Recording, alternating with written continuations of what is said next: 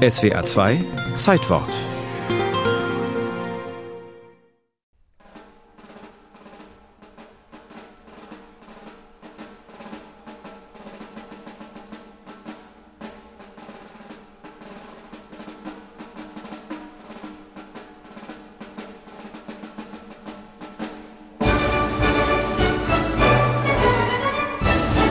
keine vier Minuten, also etwa so lange wie dieses SWR2 Zeitwort, dauert der Radetzky-Marsch von Johann Strauss in der Originalfassung, wie sie Nicolas Anoncourt mit seinem Concentus Musicus Wien realisiert.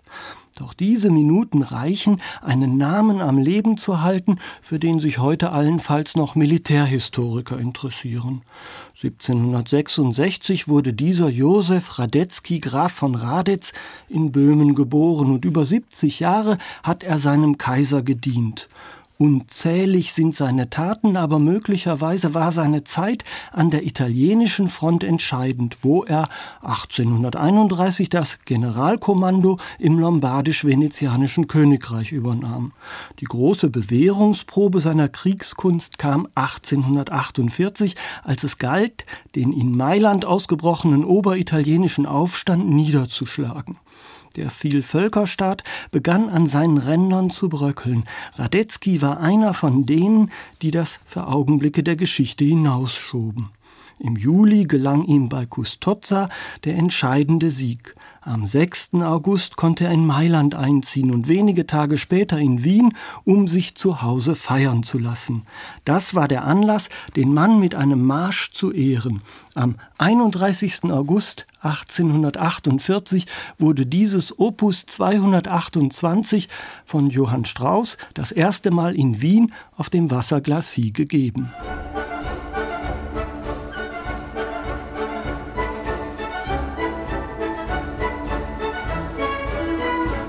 Johann Strauss stand zu dieser Zeit im Zenit seines Ruhms. 1804 war er als Sohn eines unglücklichen Schankwirts, der sich 1816 aus Kummer über seine Schulden in der Donau ertränkte, geboren worden. Johann Baptist machte zuerst eine Lehre als Buchbinder, bevor ihn die Musik ganz in Beschlag nahm. Das kompositorische Handwerk hatte er anscheinend beiläufig erlernt. Die Professionalität einer Musik, die unter die Haut geht, ergab sich im Vollzug. Man feilte an den eigenen Produkten, entwickelte sie weiter, suchte nach immer neuen Raffinessen. Im Fall des älteren Johann Strauss kam auch der Rivale Josef Lanner, der 1843 etwas zu früh starb, hinzu.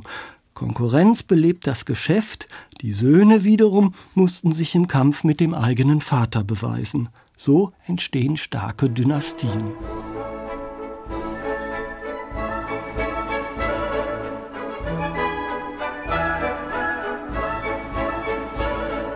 Radetzky, der populärste österreichische Heerführer des 19. Jahrhunderts, starb 1858. Erst ein Jahr zuvor war er pensioniert worden.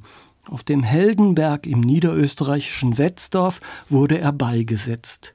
Nicht das pompöse Grabmal auf diesem Luxusfriedhof für ruhmreiche Krieger, nicht die Erinnerung an seine Taten, die bald verblasste, machten ihn unsterblich, sondern die wenigen Minuten einer Gelegenheitskomposition.